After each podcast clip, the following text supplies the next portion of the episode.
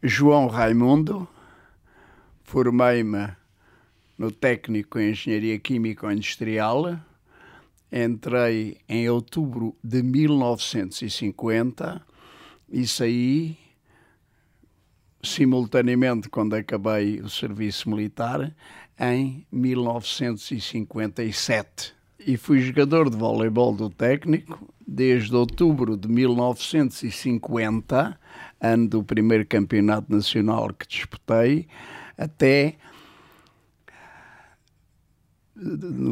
janeiro de 1961 para a Taça dos Campeões Europeus, num jogo em Rabat, que foi o último ano que disputei na equipe de, de, de, de vôlei do técnico. Já agora, deixe-me só uh, perguntar-lhe qual é que foi o resultado desse último jogo. O resultado do último jogo foi 3 a 1. O último jogo foi em Rabat, a segunda mão, e o resultado foi igual ao da primeira mão em Lisboa, no ex e defunto ginásio do técnico. Foi 3 a 1. Ganhámos 3 a 1 e ficámos apurados para a eliminatória seguinte, que foi em 1962, se calhar, onde eu já não fui porque já estava a trabalhar e não consegui um fim de semana, e que foi contra uma equipe de Praga que eu suponho que foi o Dukla de Praga. E isso correu bem, essa última, essa fase seguinte? A fase seguinte, sei que fomos eliminados, não sei como correu. Pois o João já não estava, não é? Porque Portanto... não fui, porque não tive licença no trabalho para ir. E foi por isso que o técnico foi eliminado, claramente. Sim. Já não e, estava João. E ainda por cima deram-se determinadas coisas. uh, deram-se determinadas coisas que não são do conhecimento público e que serão extremamente interessantes se quiserem perguntar-me quais foram que afetariam o nome do técnico. Quer já desbobinar essa de bobina?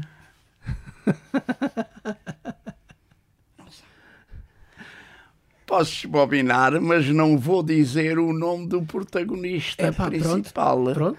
Nós, nós, nós aproveitamos o que conseguirmos. Que era um colega nosso que no ano de 2020, salvo erro, num festival ou numa cerimónia num colégio particular de que eu fui aluno,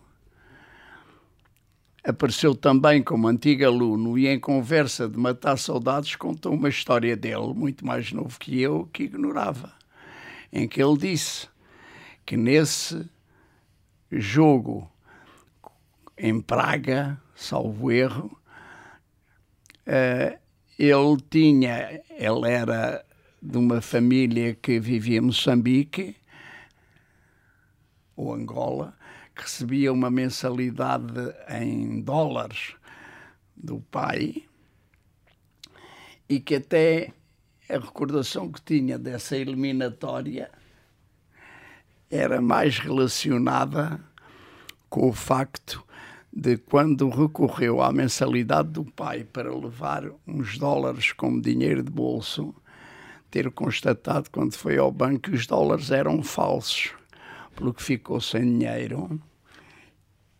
E depois, não sabendo bem o que havia de fazer, teve uma ideia criativa de ver se os passava alguém e resolveu contactar os colegas de equipe que iam e que também estavam todos a querer comprar dólares para poderem levar e passar-lhes esses dólares.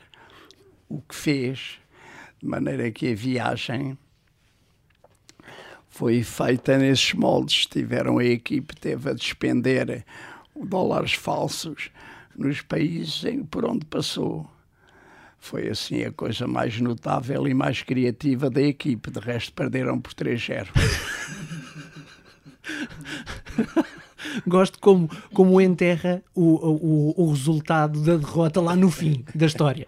E já ah, e o nome não escusam de enterrar, porque eu não disse o nome do certo. nosso colega, contou isto 20 anos ou 30 anos depois. Luís Gonzalez Bris Entrei no técnico em outubro de 65. Também tirei o curso de Engenharia Químico-Industrial, acabei em 1971. E uh, joguei voleibol desde que entrei para o técnico. É evidente, no primeiro ano fui mais reservista do que titular, mas uh, pronto, foi uma, para mim foi uma escola, o voleibol do técnico. Já era uma equipa muito boa na altura, eh, que eu fui, no fundo, reforçar, entre aspas, e tive a imensa alegria de conseguir conquistar dois campeonatos nacionais seguidos. Fomos três anos seguidos à Taça dos Campeões Europeus.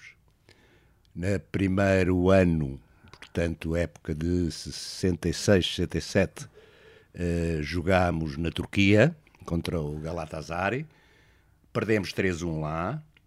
A segunda mão não se realizou por desistência do Galatasaray, portanto, passámos à segunda eliminatória, que perdemos com o espanhol-francês, uma equipa fantástica.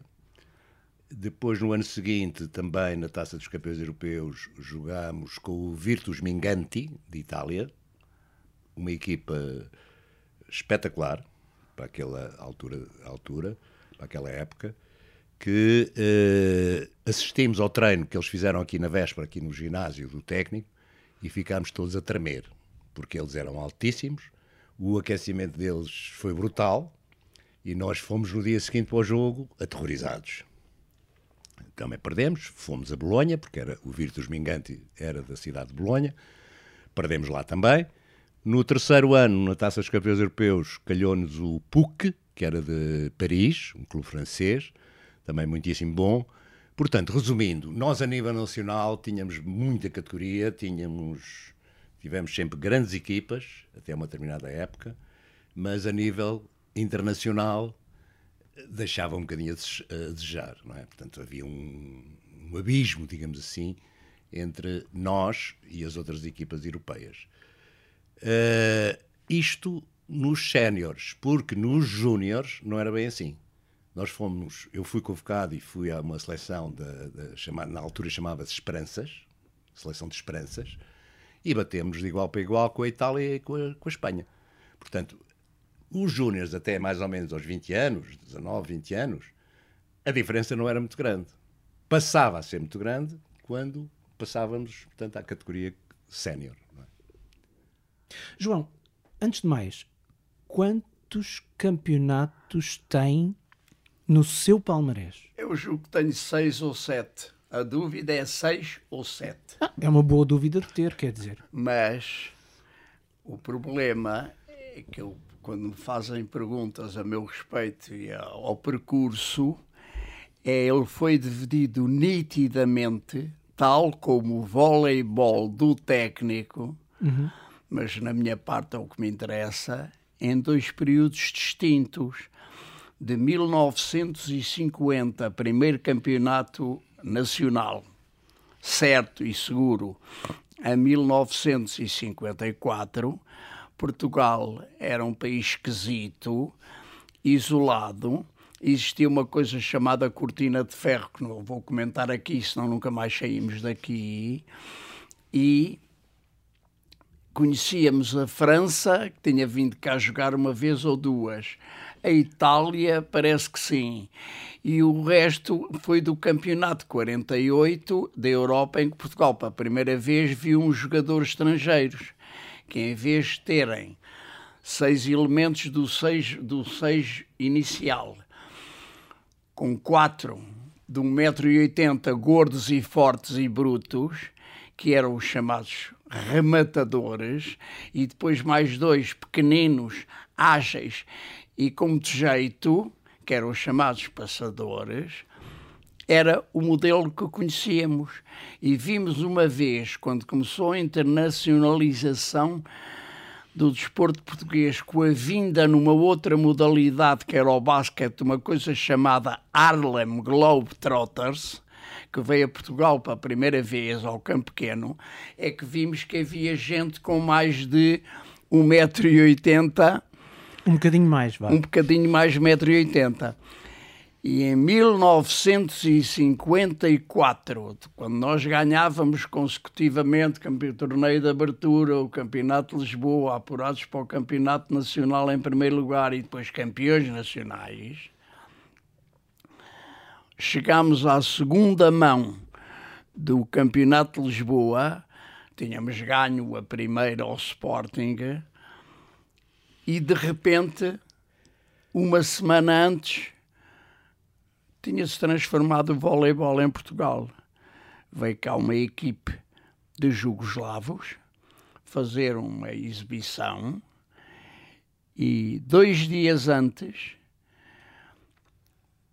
os jornais noticiaram que da equipe jugoslava que nesse dia chegou ao aeroporto para reembarcar para a Jugoslávia, acompanhada da respectiva polícia secreta, faltavam no hotel dois elementos que estavam em paradeiro desconhecido, pois tinham pedido asilo político.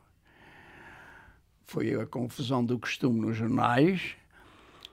Na mesma tarde já sabia muito mais que os jornais tinham dito. Já sabia que o asilo político tinha sido concedido e que eles tinham cá ficado, tinham seguido desfalcados com a polícia. E soube-se então, umas horas depois, que tinham, pela primeira vez na história do voleibol em Portugal, assinado um contrato profissional com o Sporting Clube Portugal, que era o nosso principal competidor, e que, com esse contrato, passavam imediatamente a estar disponíveis para disputar as competições nacionais. E de um momento para o outro, os gigantes do Benfica de 1,85m e do Lisboa Ginásio de 1,83m foram substituídos, entre aspas, por uma equipe do Sporting com dois gigantes, o Yost com 2 metros e 3 de altura e o Budizin que tinha 1,98m e foi uma revolução. E até ali havia, não havia jogadores profissionais em Portugal? Não. Foram os dois primeiros profissionais? Foram, e uma semana depois estrearam-se no ginásio do técnico, parece que mais tarde demolido, é, em 24 de maio de 1954, na segunda mão do Campeonato de Lisboa que nós tínhamos ganho a primeira mão, estávamos em primeiro lugar, apurados para o Campeonato Nacional a ter lugar no verão em Matosinhos. Entramos em campo e ganhamos e ficámos apurados para o Campeonato Nacional. E depois, quando chegámos ao Campeonato Nacional de 1954 em Matosinhos, pela primeira vez o técnico perdeu um campeonato. Portanto, no primeiro embate ainda conseguiram Ganhamos ganhar às traves jugoslavas. de maio, sim. No segundo é que já e não... no segundo, não, não houve segundo porque era já a segunda mão e tínhamos Sim. ganho a primeira. Dizia eu Mas no quando chegámos Nacional. ao Nacional, perdemos. E depois, em 55, perdemos o torneio de abertura, perdemos o campeonato de Lisboa, e chegámos ao Campeonato Nacional apurados em segundo lugar para Matosinhos e deu-se um milagre e ganhámos aquilo por 3-1, salvo erro, ou 3-2. E 55 voltou o segundo título, primeiro recuperado com os jugoslavos. Jugoslavos esses que em 56 ou 57 regressaram ao país que era a ambição deles, claro, não eram parvos, que era os Estados Unidos da América, emigraram para lá e aqui assim as coisas voltaram mais ou menos à normalidade. Já apareceram os profissionais quaisquer de que não me lembro, e o Tec ganhou mais uns campeonatos, mas o último que eu disputei foi o de 61. Mas o caminho para a profissionalização do voleibol português começou ali. Começou ali. E no técnico, havia profissionais? Não. No técnico havia, era jogadores que eram membros da Associação dos Estudantes do Instituto Superior Técnico, como tal federados e inscritos, mas que na realidade não estavam a tirar cursos de engenharia. Ah. Tinham se inscrito cá, tinham desistido, etc. E por conseguinte havia desde o Nuno Barros, etc, etc, havia uma série deles que não eram engenheiros, não estavam já a estudar para engenharia, mas faziam parte que era da Associação dos Estudantes, de, nesse caso, de ex-estudantes, era a posição deles. E o que é que faziam? Qual é que era a profissão deles? Oh, o Nuno Barros era, estava a tirar o curso do INEF. Epá, basicamente havia poucos. Portanto, não havia profissionais de voleibol, havia, não. era uh, jogadores que em teoria faziam parte do universo do técnico, mas que não eram propriamente do técnico, eram eles outros entraram, bons jogadores. Eles entraram para o técnico para o primeiro ano, eram estudantes, inscreveram-se na associação e depois tiveram cá estar um ano ou dois ou três e mudaram-se para outros cursos, mas mantiveram-se na condição de estudantes do Instituto Superior Técnico e membros da equipe. Não relacionado com a questão desportiva, não era incomum haver estudantes de outras instituições afiliados na Associação de Estudantes não, não, do Técnico. Não. Atenção, não era incomum não, nessa altura. Não, uh, até por uma questão até de, de associativismo uh, uh, estudantil que se insurgia contra o Estado Novo, acontecia bastante essa, esse estatuto. João, antes de entrar no técnico, jogava voleibol? Antes de de jogar, jogar no, técnico. técnico. jogava na Mocidade Portuguesa. Uhum. No liceu joguei um ano ou dois, era em vanguardistas ou não sei o que, no Colégio Valsacina, e depois um, fui para convidado para ir para o Sporting jogar em júniores para o professor Mário Muniz Pereira. E quando cheguei a outubro de 1950, disputei a final do Campeonato de Lisboa de Júniores pelo Sporting. Ganhámos ao Lisboa Ginásio por 3-1 ou 3-2, mas realizei nessa altura que ia entrar para o técnico. E nessa altura, por razões de amizade e com o Federico Valsacina, em cuja escola eu tinha jogado e que já era jogador do técnico e que me tinha desafiado para tentar treinar no técnico, percebi que tinha que fazer uma opção. Tanto mais que eu fazia atletismo no Sporting também e não ia ter tempo para tudo. E nessa altura optei por, acabado o campeonato de voleibol de júniores, dizer boa tarde fazer a mesma coisa em relação ao atletismo, em que tem um ano ou dois campeonatos de Portugal até à categoria de júniores, e ficado só no técnico, era onde eu ia passar o resto da minha vida uh, durante pelo menos seis anos, e foi a opção que tomei, e daí para a frente não joguei em mais lado nenhum, nem uh, fiz uh, e abandonei o atletismo.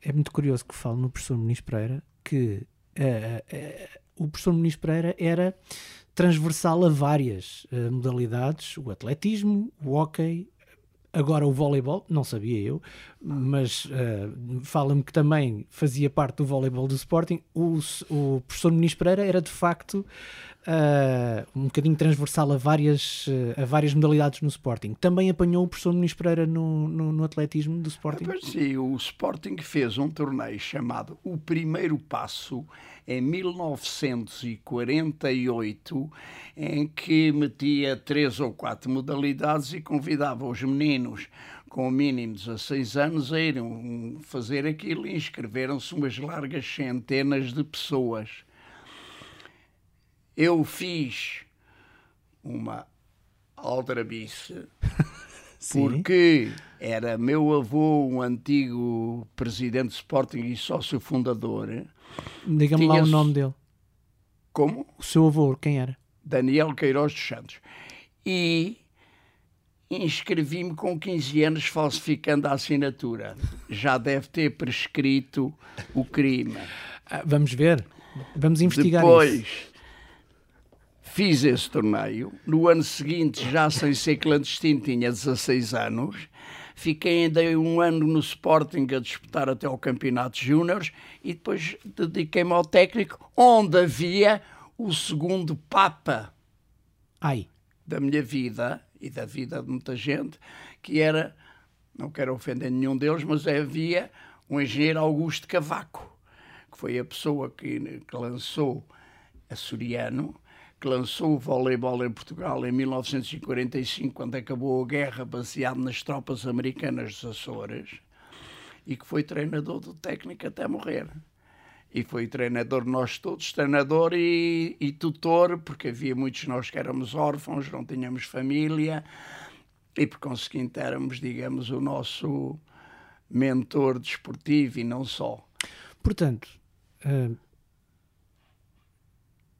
diz-me que o treinador que veio, que ajudou a introduzir o voleibol em Portugal, era de alguma forma a grande chave do técnico para ser tão boa equipa de voleibol no início hum, do palmarés da, da, da modalidade em Portugal, é isso? Claro que sim. Foi É. a pessoa única, era açoriano, era cego de um olho, que só descobriu aos 16 anos de idade.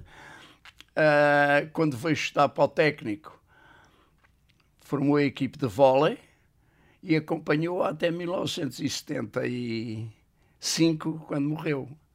E foi nosso ah, guia espiritual, não só de vôlei, durante esses anos todos, com certeza que sim.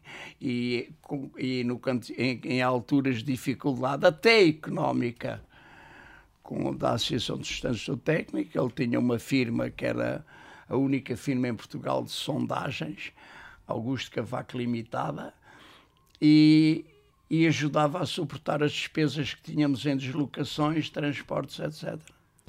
Portanto, mesmo que os outros clubes já tivessem, a dada altura, iniciada a parte da profissionalização, ir buscar jogadores fora, no técnico o que se trabalhava cada vez era sempre os jogadores do próprio técnico ao máximo com o melhor treinador de Portugal. Sim, era verdade. Era esse o trunfo do técnico. Era o treino, era, treinávamos três vezes por semana sempre. Ah, a orientação era única, os princípios eram os princípios que nos marcaram a todos no campo pessoal, para toda a vida, estendendo-se a todas as nossas atividades em termos de disciplina, etc, etc.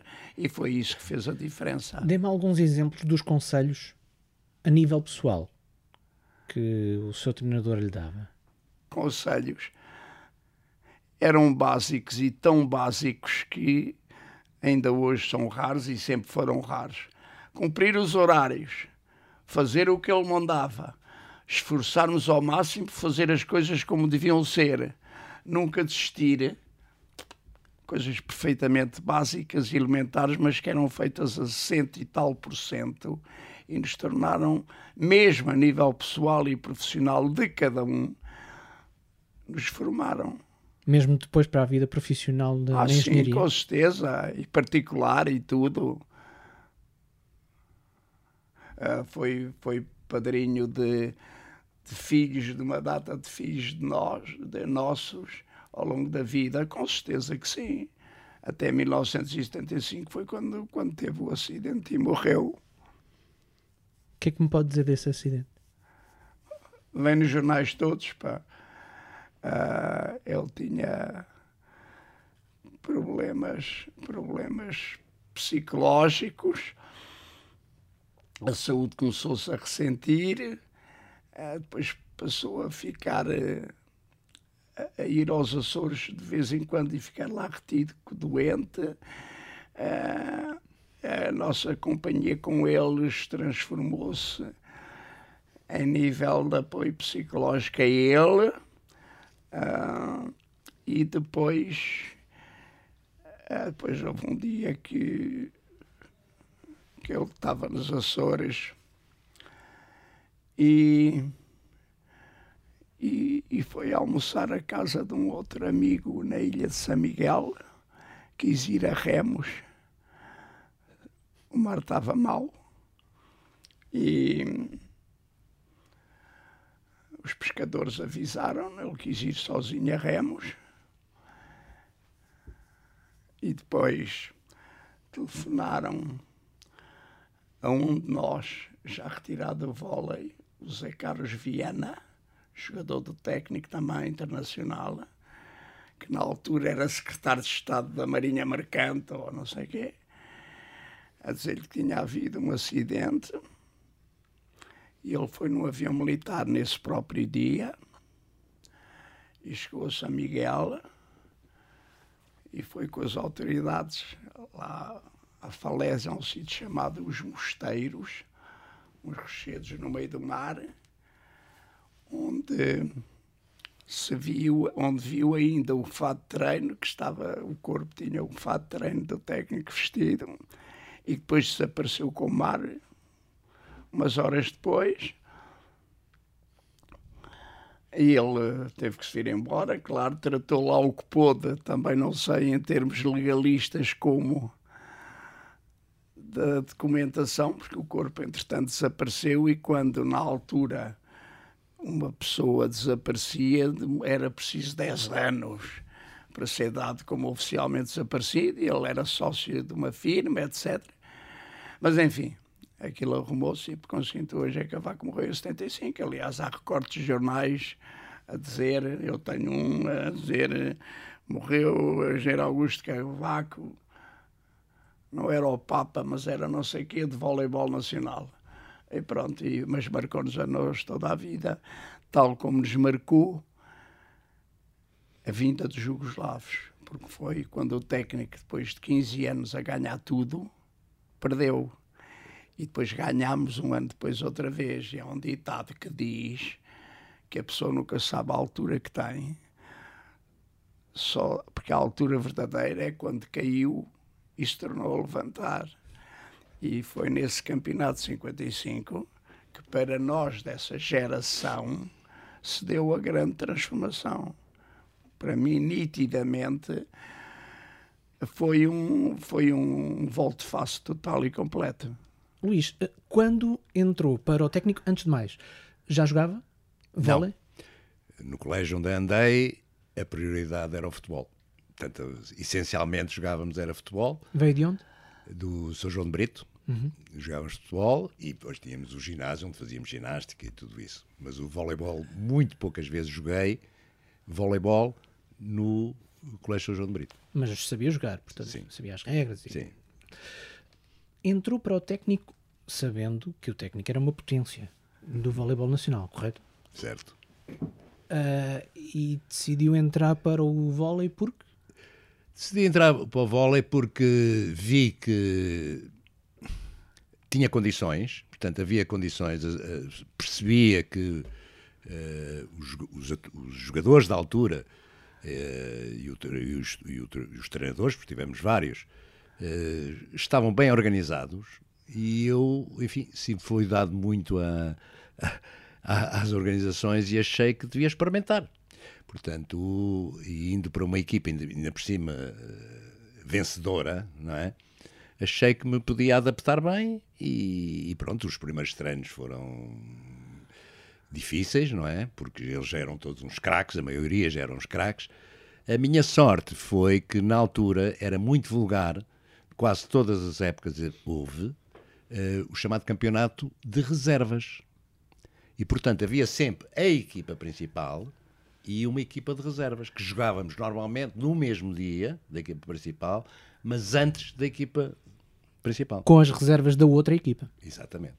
E, portanto, isso dava muita oportunidade aos jogadores mais novos, aos que estavam a começar a entrar, eh, de rodarem. Rodarem, uhum. jogarem com os mais velhos, não é?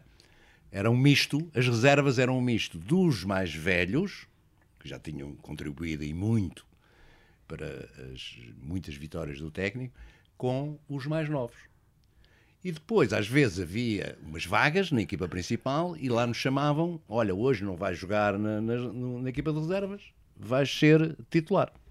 Pronto. Foi isso que me seduziu, digamos assim, essa dinâmica, essa organização, a começar a jogar uh, voleibol no técnico. Depois começamos a fazer amigos, uh, camaradagem e tal. Mas, enfim, foram tempos difíceis porque, na altura, como já aqui foi referido, não havia profissionalismo, nem sequer semi-profissionalismo. E era vulgar no técnico, inclusive pagámos o duche. Os jogadores, quando treinávamos os tais três dias por semana, já não falo nas deslocações, mas no técnico, havia um senhor, que era o senhor Domingos, da Associação dos Estudantes do Instituto Superior Técnico, que nos ia cobrar, após o banho, e antes de nos retirarmos, um escudo por cada duche que tomávamos. Portanto, nós não tínhamos, não só não tínhamos qualquer subsídio nem qualquer ajuda, como ainda tínhamos que pagar para jogar. Eu hoje em dia falo nisto aos meus filhos e eles não acreditam. Pá, como é que era possível? Terem que pagar para jogar e para treinar. E é verdade. E as deslocações, porque depois na fase chamada final do, dos nacionais, portanto tínhamos os regionais, não é? As jogações eram aqui perto, mas quem nos ajudava para as jogações que fazíamos ao Porto, a Matozinhos, a Espinho, a, a, a jogar contra a Académica São Mamede, etc., eram os mais velhos, que já, está, já tinham, já estavam formados, alguns deles, não é? E disponibilizavam-nos os carros para as deslocações, eram eles que suportavam o combustível, não sei o quê, e nos ajudavam nas refeições, porque nós éramos estudantes. E como toda a gente sabe, os estudantes, enfim, alguns tinham uma mesada, uma mesada havia muitos que nem sequer eram de Lisboa. Né? Sim, os estudantes deslocados sempre existiram. Não é? Eram, eram de, de outras uh, regiões do país, mas, portanto, havia ali uma solidariedade muito grande para aqueles que já tinham alguma capacidade económica, porque já estavam a trabalhar ou tinham essa disponibilidade para ajudarem nas deslocações. Porque senão tinha sido impossível. Também apanhou o professor eh, Augusto Cavaco como treinador? Já apanhei na fase final. Conheci-o, mas já apanhei na fase final. Já não foi meu treinador, uhum. não é? mas viu muitas vezes no ginásio técnico a acompanhar, Uh, inclusivamente uh, lembro-me de episódios dele oferecer bolas para a equipa, uh, nos ajudar, uhum. mas não como treinador. Não, uhum. foi, não, não chegou a ser meu treinador. A grande diferença foi que depois de 67, que foi o último campeonato que ganhámos, houve equipas que optaram por começar a pagar aos jogadores. Eu não chamo isso de profissionalismo, era um semi-profissionalismo. Uhum. Por exemplo, o Porto, o Benfica, o Espinho, ajudavam os jogadores. Havia uma espécie de, de um complemento é? uhum. é? para que eles pudessem comer melhor, para poderem, eh, enfim, ter outras condições para poderem treinar. Uhum. Uh, coisa que no técnico nunca existiu, não é? Quer dizer, a grande uh, a maioria dos jogadores do técnico, na minha época, eram estudantes do Instituto Superior Técnico. Portanto, estavam a tirar o seu curso de engenharia. Alguns estavam na Faculdade de Ciências, mas depois regressavam depois do terceiro ano. Mas, portanto, eram alunos, não é? Dava para conciliar tudo? Dava, e há uma particularidade que eu às vezes conto, e isso acontece, acontecia no vôlei e no rugby, nós começávamos sempre as épocas bastante fortes. Porquê? Porque iniciávamos os, os, os treinos em setembro, é? As aulas ainda não tinham começado? Ainda não tinham começado treinávamos afincadamente e a partes iniciais dos campeonatos, que é regionais, que é depois até o nacional, corríamos sempre bastante bem, porque estávamos bem treinados, bem, bem preparados. O problema era que tínhamos que ter a noção de que tínhamos que ganhar algum avanço sobre as outras equipas, porque as fases finais eh, coincidiam muito com maio e junho. Exames. Exatamente tivemos vários casos em que perdíamos os últimos jogos, mas tal era o avanço que conseguíamos, mesmo assim, fazer boa figura, porque uh, as, as, frequências dos exames eram, uh, muitas vezes, tive uh, colegas de equipa que tinham feito diretas. Iam para o campo com uma direta não tinham tido a possibilidade de, de, dormir. Tiveram a queimar a pestana durante a noite? Exatamente, porque os jogos da fase nacional eram sábado e domingo, tínhamos que nos jogar provavelmente na sexta-feira ao fim do dia, ou sábado muito cedo, mas eles tinham tido exame na sexta. E, portanto, iam meio zombies, não é? Muitas, muitas vezes iam meio zombies. Dormiam no autocarro ou no carro? Portanto, isso desfavorecia-nos muito, normalmente, nas fases finais dos campeonatos nacionais. É? Uhum. Uh, foi campeão durante. Foi campeão quantas vezes? Duas vezes. E ganhámos uma e ganhei uma taça Portugal. Deixa-me perguntar primeiro assim, depois vou perguntar ao João. Qual é a sensação de ser campeão nacional? Aquele último ponto que dá o título. Olha, é, é uma euforia, né? principalmente um deles que estávamos. O, foi com o Porto, aqui no técnico, o último jogo, e a certa altura nós tínhamos, sabíamos que tínhamos que ganhar para ser campeões nacionais e uma diferença pontual razoável. Uh, e o Porto, quando nos ganhou, estávamos a ganhar 2-0 em setes, o Porto ganha o terceiro set e faz uma festa enorme aqui no nosso ginásio. Porque convenceram-se que eram campeões nacionais. Nós fomos para o terceiro, quarto set, neste caso, e ganhámos mas de tareia, como se costuma dizer, 15-5, imagino. E eu fiz o último ponto. Deixe-me só hum, fazer aqui um, um, um parênteses. 15-5 porque as regras eram diferentes, Exatamente. entretanto já era, mudaram. Era, era só até aos 15 pontos, só pontuava quando estava a servir, a equipa que estava a servir. E é? tinha que conseguir dois pontos seguidos para conseguir pontuar. Eh, portanto, não, a... tinha que ganhar, tinha que ganhar o servir serviço, e depois ganhar outra vez. Não era ponto direto. Não. E às vezes arrastavam-se muito os jogos, é? Às vezes eram jogos de duas horas e meia, às vezes, não é? Exato. Duas horas e meia, quase três. O ponto direto agora uh, uh, poupa tempo e dá mais pontos, basicamente. E então, esse último ponto decisivo foi 15-5, pulámos todos de alegria, sem ter a certeza que tínhamos ganho o campeonato, porque estava aquilo muito taco-a-taco, e o capitão da equipa, em campo, vieram todos abraçar-me, como é evidente, porque eu tinha feito o ponto decisivo, digamos assim, e o capitão de equipa teve uma expressão que eu nunca mais esqueci, que era o André Mendes, o engenheiro André Mendes, que se prolongou a sua vida de jogador até bastante tarde, e diz assim: Vem, vem, como o Luís, o Luís é inteligente. É assim, porque eu fiz um amorti, não rematei. Fiz um amorti por cima do bloco e a bola caiu no chão. É, isto, isto é que é preciso, inteligência ao serviço do jogo e tal. É pá, fiquei, pá, pulámos de alegria e tal. Resultado, no final, começámos a perceber que estávamos empatados e a Federação teve que recorrer aos sete ganhos e perdidos, não entre nós, porque nós estávamos empatados. No resto do campeonato. No resto do campeonato. E ganhámos por um sete esse campeonato nacional. Ah, portanto, o festejo não foi logo, logo. Hã? O festejo não foi logo, logo. Não, eles festejaram, porque estavam convencidos que tinham sido campeões nacionais, porque tinham ganho um set. Vocês festejaram porque ganharam o jogo? Exato, mas não soube, quer dizer, não tivemos a certeza. Quando é que se soube? A Federação só, só homologou. Uh, bom, houve logo uns que fizeram contas, começaram a fazer contas e tal, mas pronto, a Federação só homologou esse campeonato uns tempos mais tarde.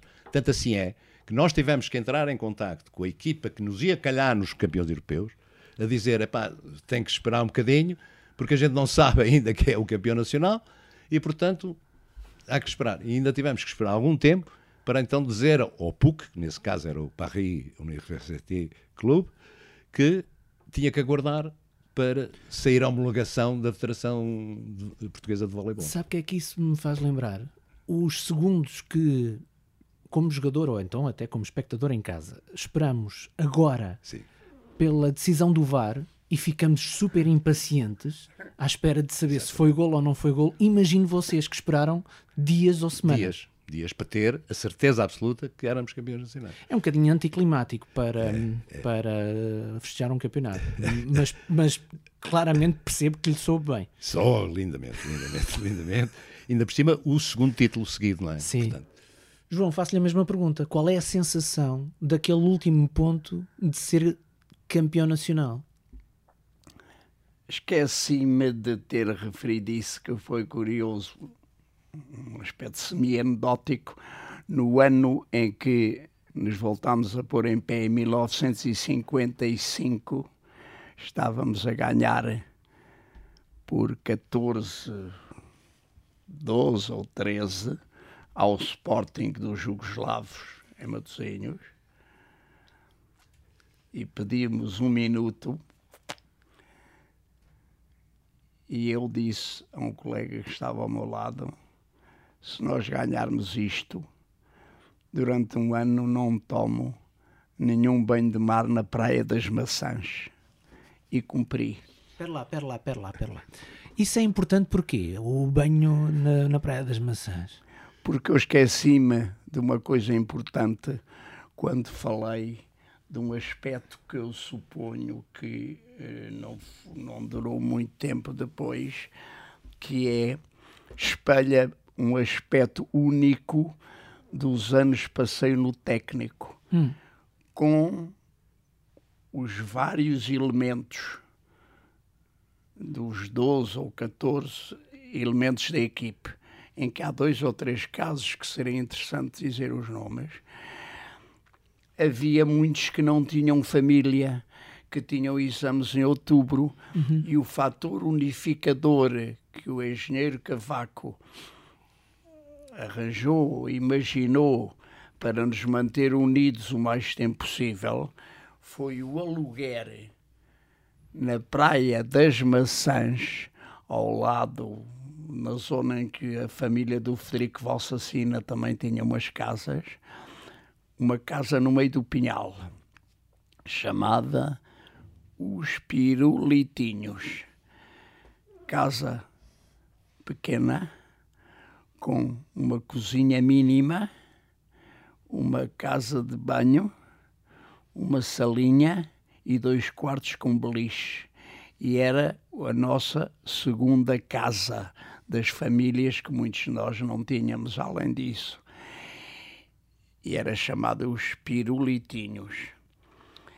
E nessa casa iam aqueles que não tinham família em Lisboa, iam aqueles que não tinham dinheiro para passar férias fora de casa, iam aqueles que já tinham casado e tinham filhos ao fim de semana passar umas horas com os outros. E era uma segunda casa de campo de todos que era só do vôlei e havia o quarto do AG Cavaco. E isso contribuiu também para o ambiente único do auxílio que ele nos prestou, já numa fase muito adiantada, que outros ainda não, já não tinham vivido. Porque entre 1948, primeira equipa que eu conheci, entrei e eles eram os velhinhos da altura. Com nomes pré-históricos que eu ainda sei todos de cor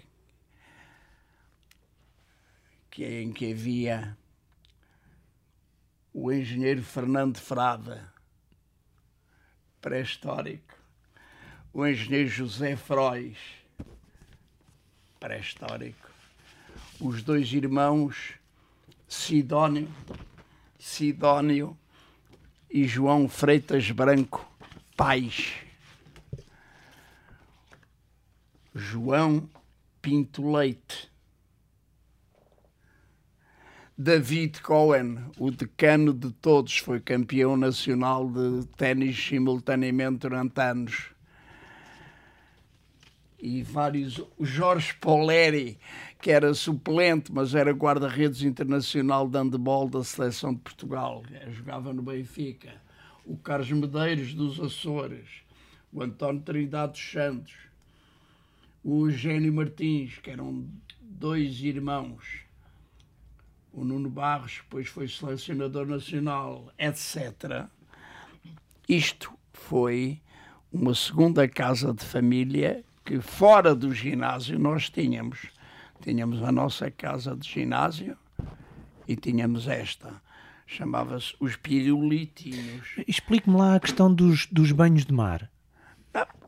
Aquilo era na praia e eu gostava muito de tomar banhos de mar, mas não estava à rasca, estávamos a 14, 12 ou 10 e disse, é para se ganharmos este, este ponto, ganhávamos o campeonato, reconquistávamos o campeonato e eu disse, pá, juro que não tomo banho durante um ano. E depois pronto, ganhámos o ponto, passei um ano, não tomei banho, aliás... A, a, Ai, cumpriu?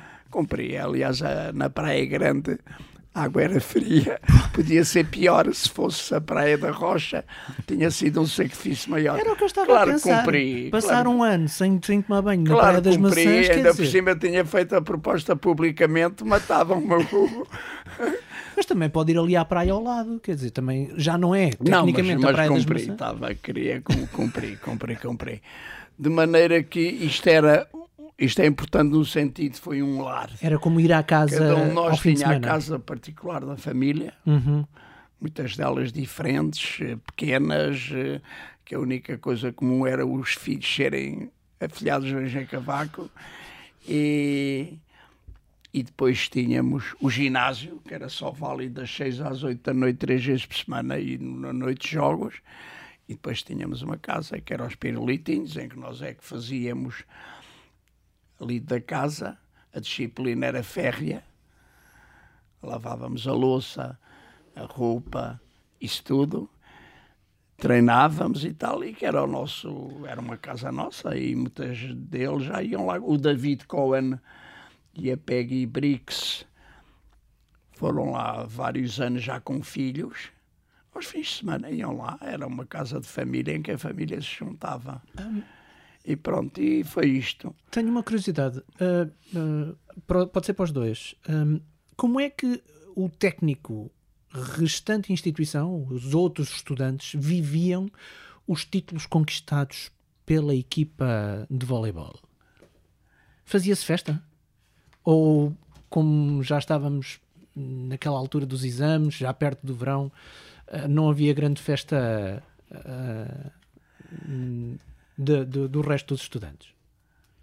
Não, o- Para os que andavam, a- que frequentavam o Instituto Superior Técnico, é evidente que davam imenso valor e reconhecimento, digamos assim, aos que jogavam na equipa. Certo.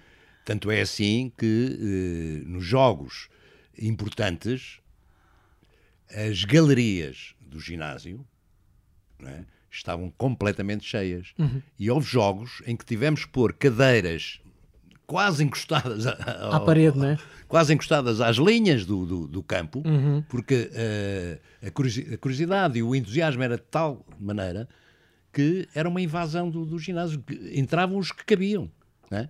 E então havia fileiras de cadeiras, quer nos topos, quer lateralmente, para assistir aos nossos jogos. E, sobretudo, o que notávamos é que éramos reconhecidos nas discipli- disciplinas que frequentávamos e, e- e, portanto, e viam-nos, eh, tinham orgulho. Havia um certo estatuto. Exatamente, Ah. exatamente. Não a nível de- de- de- dos professores, Certo, certo, mas entre mas a nível dos estudantil- colegas, sim. A nível dos colegas, sim. Isso notava-se. Notava-se que, que eles, enfim, tinham. reconheciam-nos, não é? Por um lado, e, e- e pronto, e davam-nos eh, o devido valor. é? E, e tinham essa, essa sensação de serem estrelas dentro da, da escola. Eu não diria estrelas, porque. o- Mas, sobretudo, olhavam para nós com, com alguma satisfação não é? por estarmos a representar uma equipa, naquele caso eh, de voleibol, que eh, eles também sentiam que algo eh, tinha a ver com eles, não é? Tinha a ver com eles. Diga-me uma coisa: 67 foi o último eh, campeonato conquistado pelo técnico e, entretanto, a equipa de voleibol, hum, algum tempo depois, acaba por hum, deixar de existir. Hum, sabemos o que é que aconteceu para o voleibol perder a força que tinha e depois para acabar? O que, na minha opinião, contribuiu muito para isso foi a saída das- dos jogadores com mais, já, já com mais idade, digamos assim, e que nos deixou ali um bocadinho desamparados. Isso por um lado. E depois aquilo que também já referi, que foi os clubes começarem a pagar aos jogadores. Certo. Portanto, isso começou a abrir ali um fosso, é? um distanciamento em termos de, de competitividade. Não é? E depois, porque eu lembro-me, por exemplo, o último jogo que eu fiz pelo técnico, ainda estive em, Angola um ano, onde fui também campeão nacional, Por que clube? 1 de agosto, em 82, 83, na época de 82, 83, estive lá um ano e eh, joguei com um também ex-jogador do técnico e fomos campeões nacionais em, em Angola. Mas, eh, sobretudo, porque eh, a maioria de nós formou-se, não é?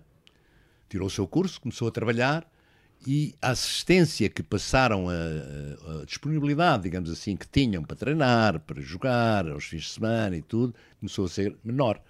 E a renovação foi difícil. Ainda tentámos, ainda criámos uma equipa de júniores, porque percebemos que com a saída dos mais velhos havia necessidade de refrescar e, e portanto, e, e, e, tentar cativar uh, pessoas, que a maioria deles eram filhos de jogadores. É? Ainda tivemos equipa de júniores aí uns 3 ou 4 anos. Ainda tivemos, uh, uh, julgo, mas isso durou muito pouco, uma equipa feminina. Ainda houve uh, uma equipa feminina. E depois. Uh, pronto. Uh, eu há bocadinho estava a dizer, o último jogo que fiz tinha 35 anos, foi em uhum. 83. Uhum. E foi porque me pediram, porque tinha vindo de Angola, eu vim em março de 83 e pediram epá, estamos aqui um bocado desfalcados, aqui, se pudesse ainda jogar e tal, não sei o quê. Lá fui jogar, foi o último jogo, despedi-me com 35 anos da carreira de voleibolista, digamos assim. Ganhou nesse dia? Eu julgo que sim, ganhámos, mas foi um jogo muito equilibrado. Eu não joguei o jogo todo. Contra quem? Contra o Gil Vicente, para o campeonato regional. E... Gil Vicente? Sim, o Gil Vicente teve... De Barcelos? Não, não, o Gil Vicente ah. Liceu. Ah, o colégio. Sim. Colégio ou liceu? Sim, liceu, liceu. Aqui em Lisboa.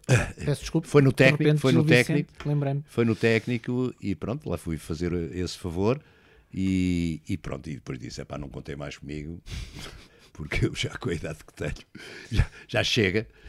E, e, pronto, e virei-me para outras modalidades. Ainda assim, uh, sendo que desde 67 que não se conquistam títulos uh, de voleibol, um, o técnico consegue ser o segundo clube com mais títulos em Portugal, pelo menos desde que há registros da Federação Portuguesa de Voleibol. O que me faz lembrar que é um bocadinho como uh, o Luís dizia: ganharam tudo logo ao início. Cá, tal como vocês faziam, ganhavam mais jogos no início da temporada, porque depois lá mais para o fim seria mais difícil ganhar este arranque super poderoso do técnico ainda hoje vale, porque o Sporting de Espinho, que é quem tem mais títulos, está no ativo e é uma boa equipa. O Benfica é uma boa equipa e ainda não chegou aos títulos do, do técnico. O Porto, Leixões, Sporting e por aí abaixo são quase todas as equipas ainda estão no ativo. O técnico não. E no entanto, há uma marca que é difícil de apagar e tão depressa não saem do palmarés da, da Federação Portuguesa de Vôlei. Um, João, é bom, uh, naturalmente será que sim, mas como é que é fazer parte desta história que é de ouro do desporto do técnico? É a minha história, eu uh, queria dizer aqui, era uma coisa, houve as mudanças houve mudanças fundamentais quando se falaram os primeiros 10 anos ou 12 anos de títulos do técnico, o que é que os outros alunos pensavam, no meu ponto de vista, como eu sentia. Tinha uma consideração e tal, mas era um hábito. Os campeonatos nacionais eram no verão, estava-se em férias, era uma coisa longínqua e habitual. Claro que ganhávamos, ganhávamos sempre tudo. Depois perdi o contacto quando veio a família, filhos, etc. O, o Bris entrou, digamos, e o ambiente passou a ser outro. Havia mais dispersão, mais, havia profissionais, havia muito mais centros de interesse. A vida de cada um de nós evoluiu, tivemos filhos, tivemos netos, tivemos não sei o quê. E por conseguinte, para mim foi a minha maneira de ser, como uh, nasci homem ou mulher, não interessa, não vou desvendar aqui porque é, é confidencial, mas uh, é a maneira como, como, como fui formado e que ele ainda, suponho eu, também influenciou muito, mas que se diluiu com o tempo porque passam a haver outras, outras solicitações, muito mais coisas. Mas orgulha-se deste, deste, deste tempo, deste período, do que fez? Fui eu. De modo que ah, as mudanças que não disse para dar a ideia do ambiente, até uma certa altura, nos primeiros anos, não me lembro agora se um tempo do brisco, mas depois dos jogos, que eram à noite, ia-se para o Amazonas, que era uma cervejaria ao lado, na Duque d'Ávila, em frente àquilo onde agora é uma garagem de carros elétricos, e comíamos todos, porque não tínhamos jantado, porque não sei o quê, o jogo tinha acabado à meia-noite.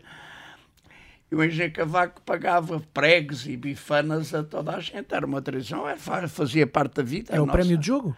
Vamos, e passámos por isto gerações, como uns interromperam, foram fazer o serviço militar para a Índia, os outros foram para a África, os outros não sei quê. E pronto, e foi, e foi, era, foi a nossa vida onde vivemos. Para mim, foi a vida que eu vivi.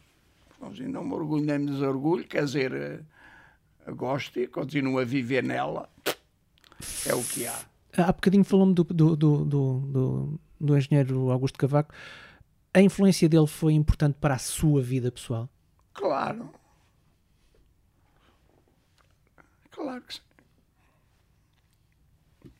Os ensinamentos que lhe. Desculpe. Os ensinamentos que ele lhe deu foram importantes sim. para levar o resto da sua vida? Ensinamentos e, e práticas. E práticas.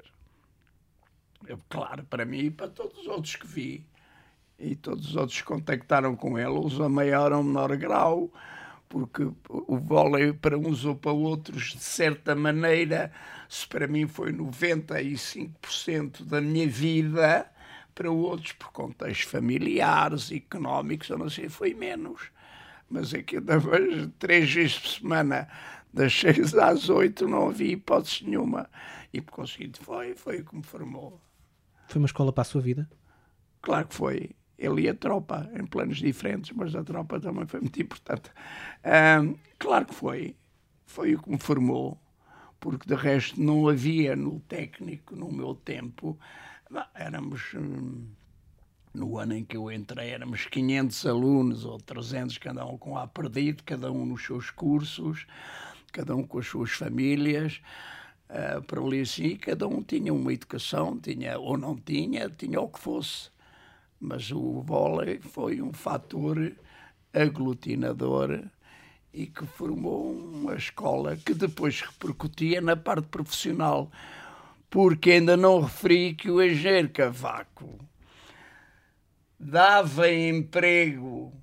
Muitos dos jogadores do técnico tiveram como primeiro emprego ser engenheiros da, da Fundação Augusto Cavaco, Fundações e Sondagens Augusto Cavaco era a empresa dele. O André Mendes, o Álvaro Mendes, o Zé Carlos Viana, o Raul Costa, trabalharam para o José Cavaco. Os primeiros um ano ou dois anos, onde passaram para o plano profissional as primeiras experiências, disciplina, etc., que conheciam dele e que tinham aguentado durante os anos de curso. Luísa, vou terminar por si e, e vou-lhe explicar porque é que vou terminar por si. Porque veio para esta conversa munido com um pequenino dossiê amarelo com recortes de jornais, dezenas deles, impecavelmente tratados, arquivados. Fez esta coleção ao longo de quanto tempo? Ao longo de, dos anos que joguei. Tenho aqui recortes desde o início, portanto, estou a falar da época de 65, 76, até praticamente quando acabei a carreira. 80 e tal, 83, não é? 83. E tenho falhas, como é evidente, e tenho algumas coisas que ainda não consegui identificar porque em alguns tinha escrita a data, ah, e a gente fia-se muito na memória, e hoje em dia, para os enquadrar, como as equipas eram quase sempre as mesmas, é? principalmente nos, os, nos, campeonatos regionais. Era o Benfica, o Lisboa Ginásio, nós, o Gil Vicente. Tenho alguma dificuldade em. porque eu gostava de pôr isto cronologicamente. Uhum. Tenho alguma dificuldade e ainda não, não terminei este trabalho. Mas, portanto, sobretudo, nos campeonatos nacionais não tenho dúvidas, mas nos campeonatos regionais, que havia todos os anos também, e também uma coisa que ainda não referimos, o chamado campeonato universitário, que havia o regional universitário e havia o nacional universitário, que normalmente era escolhido numa uma cidade em que dessemos algum movimento, porque eram várias modalidades, não é? Fizemos em, em, em, Caldas de Vizela, fizemos em Guimarães, fizemos em Braga, fizemos em Setúbal. Aí juntava-se não Nunca só voleibol, era nas mas cidades como, principais. Mas como várias outras modalidades Exatamente. a nível universitário. Havia o voleibol, havia o handball, havia o basquetebol, E havia aí- atletismo. E aí disputavam não só o campeonato da modalidade, mas ganhavam pontos para a instituição. Não. Era, havia... Modalidade da modalidade. modalidade da modalidade e, portanto, eh, esse campeonato universitário era muito interessante eh, porque dávamos muita eh, vida a essas cidades, São- estamos a falar dos anos 60. São os mini-olímpicos, não é? É? São... É, exatamente. É, estamos a falar dos anos 60, que, eh, portanto, nos agradecia imenso pelo movimento e, eh, que íamos dar durante quase uma semana é? Eh, a, essas, a essas cidades. Há uma coisa que não me referiu aqui na nossa conversa, mas falámos hum, de passagem quando estávamos, eh, ainda quando não estávamos a gravar, não foi só jogador de vôlei do técnico. Não, houve uma temporada que joguei também rugby, fui internacional também de rugby, joguei na Jugoslávia, Pelo técnico? sim. Não, seleção nacional. Ah, sim. joguei na Jugoslávia, joguei eh, na Suíça e em Coimbra contra a Polónia. Tive três internacionalizações. E o seu clube era o técnico? Era o técnico, fui levado por um grande amigo meu, que era um, foi um dos grandes impulsionadores da- do rugby no técnico, porque o técnico começou o rugby por júniores. Sim. Porquê? Porque eles tinham idade, as pessoas entram para o técnico, 17, 18 anos, e portanto tinham idade de júniores. Contámos Portanto, essa história aqui no, no ah, sim. programa. A primeira equipa de rugby que houve do técnico era, jogou na categoria de júniores. É verdade. Depois é que passaram, esses foram, passaram mais um ano, já eram séniores e por aí foram. E portanto fui, a certa altura, dadas provavelmente as minhas aptidões físicas, por causa dos treinos de vôlei e não sei o quê, fui desafiado para experimentar o rugby, não é? E experimentei, gostei, e houve um ano em que acumulei. Claro que chumbei esse ano, não é?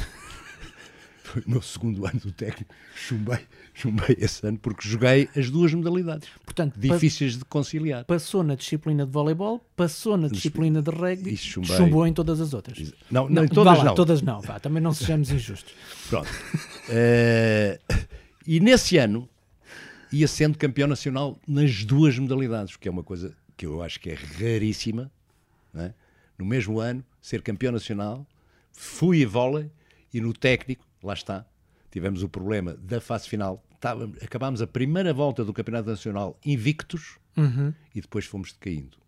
À medida que o tempo ia avançando, março, abril, maio, junho, foi um, descalabro. Porque a certa altura convencemos-nos que ia pela primeira vez o técnico ser campeão nacional de rugby, que a acontecer bastantes anos mais tarde. Faço-lhe a mesma pergunta que fiz ao João. O voleibol, e também se quiser incluir o rugby, mas a sua passagem desportiva pelo técnico ajudou no resto da vida? Ajudou-me imenso, porque são, vou utilizar uma expressão, são desportos coletivos. O rugby ainda se sente mais isso, tem 15 jogadores em campo ao mesmo tempo, o vôlei tem 6. E, portanto, eu, na minha opinião, o, todo e qualquer jogo coletivo de equipa eh, é, é um dom, digamos assim, para a nossa formação, quer desportiva, quer eh, pessoal ou profissional, se quiser, porque os contactos são permanentes, não é? Os contactos são permanentes, surgem oportunidades, surgem. Há uma camaradagem enorme, se calhar ainda se sente mais no rugby do que no, no vôlei, porque é um jogo mais violento e há uma solidariedade no rugby que é uma coisa impensável, não é? É, quer dizer, é, nós não podemos ver eh, no rugby qualquer colega de equipa ser maltratado. Em campo pode acontecer, não é? Dada a sua eh, violência, violência entre aspas, não, não considero que seja um jogo violento. Mas, portanto, há, uma, há um. Como é que se chama aquilo na tropa? O toque. Há um chamar. Um toque a reunir. Um, há um toque a reunir, é isso mesmo que eu queria dizer. No rugby, que é extraordinário. Uhum. Não, é? não, tem, é, não tem comparação com mais nenhum desporto que eu conheço. No vôlei é porque estamos ali num, num quadrado, não é? Com não sei quantos metros, já não me recordo, mas estamos, quer dizer, eu e os que estão ao meu lado, ou estão à minha frente, ou estão à minha atrás, estamos, temos um objetivo ali comum. comum uhum. não é? Que é não deixar cair a bola no chão. Neste caso. E agora com os pés, ainda por cima. E com a cabeça também, também se pode. O nosso objeto é uma taça de campeão. Estamos em áudio. Descreva uma taça. A ideia que eu tenho, enfim, com estes anos todos já passaram, é uma taça que o valor da, da, da taça não me, para, não me recordo que seja muito grande a taça, mas é bonita, é uma taça bonita e o seu valor não tem, não tem descrição. Para nós, não tem descrição. Uh, mais do que o objeto? Mais do que o objeto, é tudo o que está por trás. Não é, não é o troféu em si que, que seja muito, enfim, vistoso ou muito uh, valioso é, sobretudo, o que representa, o, o que ela representa. O que ela representa e o esforço todo que está por trás. É uma época, estamos a falar de começo dos treinos em setembro e vai quase até junho. Muitos dos jogos acabaram em junho. Portanto, estamos a falar de imensos meses. Imensos meses de esforço, imensos meses de treino, imensos meses de disponibilidade é? Uh, muitas vezes em sacrifício ou de família, ou de frequências, exames, etc. Porque uh, nós olhávamos, olhávamos, estávamos comprometidos. Sentia-se um compromisso geral de todos os elementos, fossem titulares ou suplentes, com uh, o técnico. Aquela taça, o objeto, uh, reunia tudo isso e era a recompensa por tudo isso. Sim, mas repare que era coletiva. Portanto, não era. Não, é, não vai para, para casa de ninguém. Ninguém. É? Portanto, era coletiva. Muito provavelmente ficou sempre na associação uh, do, dos estudantes. E pronto, nós víamos uma vez e depois víamos, passámos a ver na, na vitrine. Não é? quando, quando íamos para o ginásio ou coisa assim, estava alguns aí no, numas vitrines. Portanto, acho que não era por aí.